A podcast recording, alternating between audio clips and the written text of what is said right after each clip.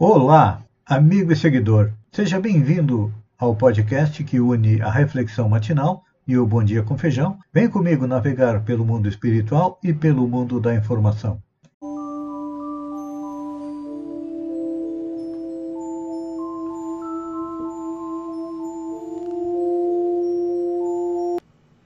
Olá, amigo e seguidor. Seja bem-vindo à nossa reflexão matinal, onde eu convido você para irmos em direção ao nosso coração para lá. Como jardineiros espirituais, elevar templos às nossas virtudes, fazendo com que elas cresçam, floresçam e frutifiquem, porque são elas que nos alimentam no caminho da felicidade e, ao mesmo tempo, devido ao fato de ainda sermos espíritos imperfeitos, temos que arrancar a erva daninha dos nossos vícios e defeitos, e quanto não pudermos enterrá-los bem fundo, porque são ele, eles que nos levam à infelicidade. Então, virtudes como modéstia, sobriedade, resignação, generosidade e caridade são alimento do nosso espírito, enquanto que vícios como orgulho, egoísmo, vaidade, inveja atrapalham a nossa caminhada, porque nós precisamos, na caminhada, conhecer as leis que regem o universo, tanto físico quanto moral. Nas leis morais, estamos analisando a lei de justiça, amor e caridade. E quando a gente é, imagina caridade, o primeiro pensamento é a caridade material, mas a verdadeira caridade como a compreendia Jesus, ela abrange muito mais. Segundo Allan Kardec, no livro dos Espíritos, na pergunta 886, onde ele questiona qual o verdadeiro sentido da palavra caridade como entendia Jesus. A resposta foi: benevolência para com todos, indulgência para com as imperfeições alheias e perdão das ofensas. Aqui nós percebemos que temos um caminho muito longo pela frente até que sejamos plenamente caridosos, mas podemos ir exercitando a caridade no nosso dia a dia. Em que local você deve estar pensando, mas como assim que eu posso ser caridoso? Pois é. No livro As Leis Morais, Rodolfo Caligares nos traz exemplos de como poderíamos ser caridosos. Diz ele: seríamos caridosos se, vez por outra, endereçássemos uma palavra de aplauso e de, estímulo às boas causas, e não procurássemos, ao contrário, matar a fé o entusiasmo daqueles que nele se acham empenhados. Nós agimos no dia a dia de maneira muito é, semelhante àquela, lá, àquela fábula de Esopo que é a raposa e as uvas. A raposa querendo comer as uvas, mas não conseguia. No final, ela dizia que as uvas eram ruins e estavam estragadas. O mesmo acontece conosco. Quando vemos alguém praticando um ato bom, um ato positivo, um ato generoso, que, que nós fazemos? Nós somos o primeiro a criticar, porque não é nós que estamos fazendo isso. Assim nós agimos, mas devemos mudar a nossa maneira de agir em relação às boas ações. Até aqueles que, como eu, é, fizeram um curso de apresentação, de falar em público do Dale Carnegie, que é um escritor e um orador famoso dos Estados Unidos que colocou toda a sua experiência em livros, ele dizia: elogie em público e critique em particular. Mas nós fazemos o contrário. Nós criticamos em público e se elogiarmos seria em particular. Então, vamos procurar sempre ver o lado positivo das situações, das coisas, das pessoas principalmente. Chico Xavier contava uma história de que acho que era na cidade dele, uma cidade próxima ali de onde ele morava, existia uma senhora, já bastante idosa, que sempre via o lado positivo das coisas. E, certo dia, alguns rapazes querendo fazer uma pegadinha com ela, pensaram, o que, que nós vamos fazer? Vamos ver o que, que ela acha do diabo, do demônio, do Beuzebu. E aí chegaram para ela e perguntaram, o que, que a senhora acha do diabo? Ela parou, pensou e disse: Ah, se nós tivéssemos a sua persistência. Por quê? Para nós espírita, ah, o diabo, o demônio, como é chamado, são espíritos iguais a nós, só que ainda não compreenderam que o universo é regido pela lei de amor. Acreditam que podem ter todas as pessoas sob seu comando, é, fazer maldades, é, procurar impedir a transformação do planeta em mundo de regeneração. São aqueles espíritos que nós chamamos que vieram exilados do sistema de capela, porque cerca de 30, 40 mil anos atrás, um dos planetas do sistema capela estava chegando nas mesmas condições que nós estamos hoje para deixar de ser um mundo de provas e expiação para ser um mundo de regeneração. Então, esses espíritos que não tinham condições de ficar naquele mundo, porque eram muito primitivos, muito ignorantes, é, maus, no sentido de praticar maldade, eles, por amor, receberam a oportunidade de vir aqui para o planeta Terra, espiar é, seus erros, se corrigir e, ao mesmo tempo, nos auxiliar a fazer a nossa evolução. Eram os antigos conquistadores, os assassinos, os maus. Ainda hoje temos, por exemplo, um ditador da Coreia do Norte, alguns ditadores na África, pessoal do Comando Vermelho aqui no Brasil, pessoal do PCC. São espíritos que estão recebendo uma oportunidade de se melhorarem, e se não fizerem, como a gente tem percebido, serão transferidos para um outro planeta onde continuarão a fazer a sua evolução. A Terra não irá mais é, aceitar espíritos como esses, maus, criminosos, corruptos,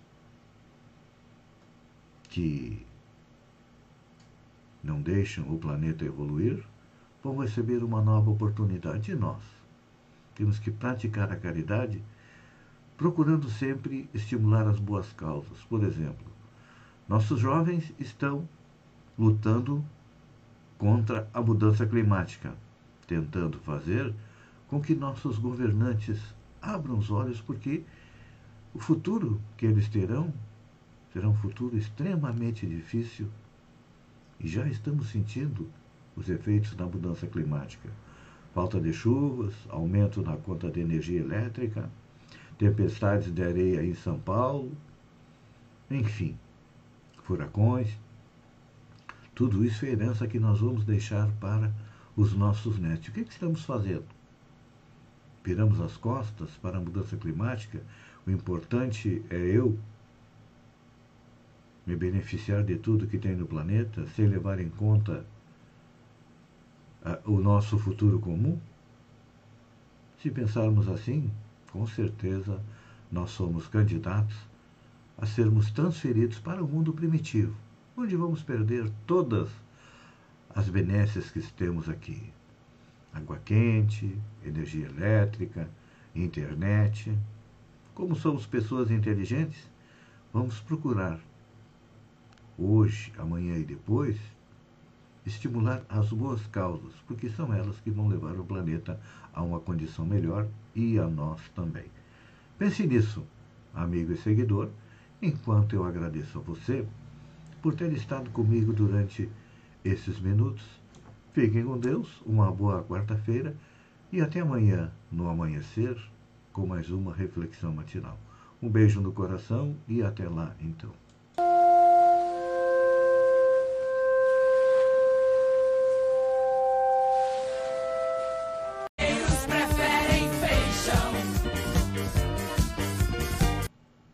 Olá, amigo e seguidor. Seja bem-vindo à nossa live do Bom Dia com Feijão, onde eu convido você, vem comigo, vem navegar pelo mundo da informação com as notícias da região, Santa Catarina, do Brasil e também do mundo. Começamos com a região. Câmara de Sombrio. A vereadora Hélida Silveira da Rosa deixou na sua passagem pela Câmara de Vereadores o projeto de lei que institui a Caderneta Municipal de Saúde da Mulher onde deverão constar informações sobre contatos a respeito de instituições e órgãos de combate à violência contra a mulher, assim como informações básicas sobre a Lei Maria da Penha, sobre a prevenção ao câncer de mama, do colo do útero, saúde, bem como promoção de atividade física. Vamos aguardar que ela seja aprovada e que a prefeita coloque em prática. É uma excelente iniciativa. Praça Pública na Lagoinha. O vereador Everaldo Alves Melo, de Balneário Gaivota, solicitou à Prefeitura Municipal que elabore um projeto de lei destinando área pública na Cara 44, que fica em frente à praça, à rua João Fernandes, na comunidade de Lagoinha, para ser construída uma praça de lazer, esporte com academia ao ar livre. O vereador é suplente, e normalmente suplentes, quando assumem, tomam até mais iniciativas do que muitos vereadores é, eleitos. Início da realização do sonho dela, diz a mãe da menina de 10 anos que foi aprovada na seletiva do Bolshoi, em Santa Catarina. Dançando desde os 4 anos de idade, Maria Clara Almeida Nilres, atualmente com 10 anos, foi uma das 20 meninas escolhidas na seleção nacional da Escola do Teatro Bolshoi, no Brasil, localizada em Joinville. Com a etapa vencida, a garota começa as aulas em março.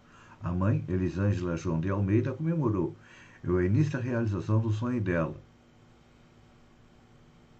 A família de Maria Clara mora em Criciúma, no sul catarinense, e essa foi a primeira vez que a menina participa da seletiva.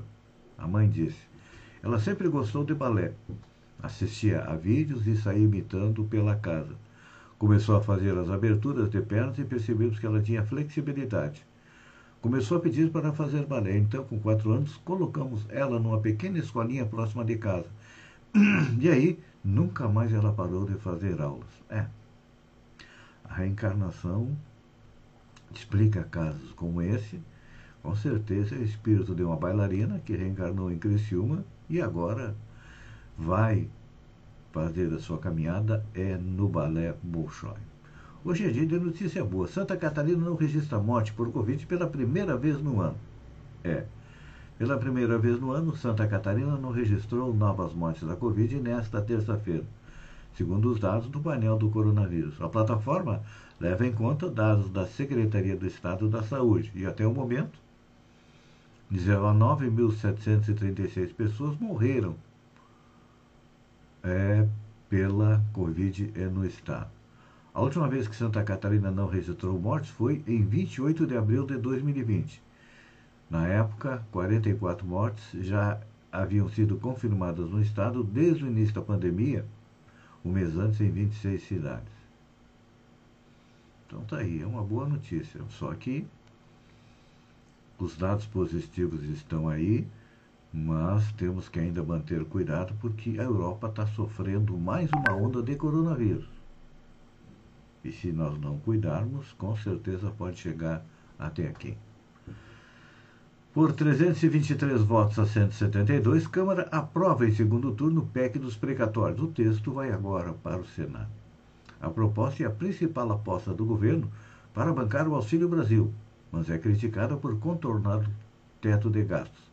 Placar foi mais folgado para o governo do que no primeiro turno.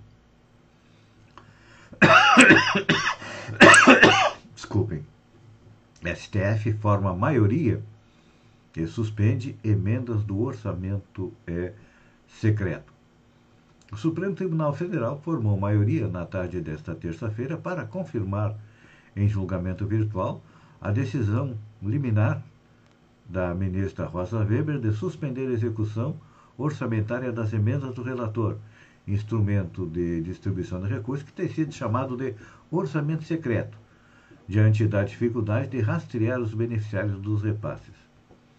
Coube ao ministro Alexandre de Moraes dar o sexto voto a favor da liminar entre os dez ministros é, da Corte. Até o momento, além da relatora Rosa Weber, votaram na mesma linha os ministros Edson Fachin, Luiz Roberto Barroso, Carmen Lúcia, Ricardo Lewandowski e Alexandre de Moraes. Ainda faltam alguns ministros para votar. Vamos ver se todos acompanham a relatora. Faustão terá 10 horas semanais de programa na Band. Fora da Globo, Faustão se prepara para iniciar os trabalhos na Band. Segundo Patrícia Kogut, colunista de O Globo, o apresentador terá 10 horas no ar por semana na emissora. Nos bastidores, a ideia é manter o DNA do programa da Globo somado à descontração do Perdidos na Noite. Além disso, a atração ainda terá musical e a promessa de humor com a compra de vídeo cacetado. Eu era fã do Perdidos na Noite. Câmara derruba dispositivo da PEC dos precatórios que flexibilizava a regra de ouro. A Câmara aprovou ontem o destaque do novo e derrubou o dispositivo da PEC dos precatórios que flexibilizava a regra de ouro. A regra de ouro determina que o governo não pode se endividar para pagar despesas correntes. Isso só pode ocorrer, se necessário, por meio de aprovação do Congresso e de um crédito suplementar. A proposta do governo, incluída na PEC, era que essa autorização já estivesse expressa junto com a aprovação da lei orçamentária anual, dispensando uma segunda votação. Esse trecho foi suprimido da proposta com a aprovação do destaque. Ao todo, 303 deputados se manifestaram a favor da manutenção do texto original. Como eram necessários 308 votos para manter a PEC na íntegra, houve a retirada desse trecho relacionado à regra ouro. Olha, notícia boa para os professores. Hoje é dia de notícia boa. Câmara aprova projeto que destina recursos deprecatórios para o Fundef, do Fundef para professores. Por 416 votos a 11, a Câmara aprovou uma proposta que prevê o uso dos precatórios do Fundef e do Fundeb para pagamento de professores. A proposta fazia parte de um acordo para conseguir obter também os votos do PDT, do PSB, a PEC dos precatórios. Entretanto, a tendência é que, mesmo com a aprovação dessa proposta, a maioria dos deputados de suas siglas votem contra a PEC do calote durante o segundo turno, que não aconteceu. Foi aprovado. E essa aqui é boa, é uma notícia de um tempo atrás, mas eu achei é, muito interessante. Ladrão entra na igreja, faz o sinal da cruz antes de furtar a bicicleta. Um homem foi flagrado por câmeras de segurança furtando uma bicicleta que estava no pátio de uma igreja em Anápolis. Antes de cometer o crime, o ladrão entrou na igreja e fez o sinal da cruz. Só falta ele não fez isso, né? Ter ido ao confessionário e pedir perdão pelo roubo é, da bicicleta. Normalmente o padre ia dizer, olha, reza 50 Pai Nosso, 230 Ave Maria e segue é, em frente. Amigo e seguidor, eu agradeço a você por ter estado comigo durante esses minutos. Fiquem com Deus e até amanhã, quinta-feira, com mais um programa Bom Dia com Feijão. Um beijo no coração e até lá. Então.